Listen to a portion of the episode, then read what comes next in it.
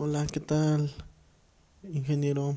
Este habla Romano Conrado Juan Carlos respecto al video que nos compartió para ver sobre la inmediación.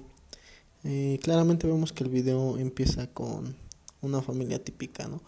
Donde la mamá manda al hijo eh, a ver al padre, el padre manda al hijo a ver a la madre. ¿Cómo es esto? Es este, tenemos un emisor y un receptor y obvio el mensaje, ¿no? Pero tenemos ahí algo que me pareció un poco este ¿cómo se podría decir?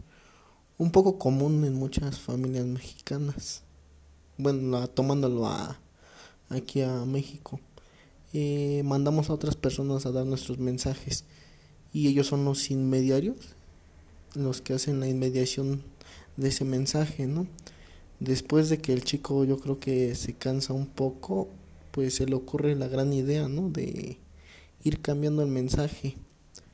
Y esto le favorece porque en un principio los padres no, o sea, como nunca hablan, tal vez directamente, no saben que este no saben que es verdad, ¿no? Es verdad, si es verdad el mensaje o no.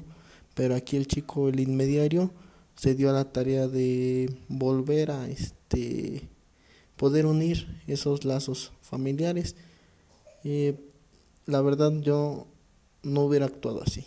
No este no tendría no sé, la verdad tendría que vivirlo en sangre propia para poder ver cuál sería mi actuar mío como inmediario. Pero la verdad el chico actuó muy bien para mí. Gracias, Lick. Hasta luego.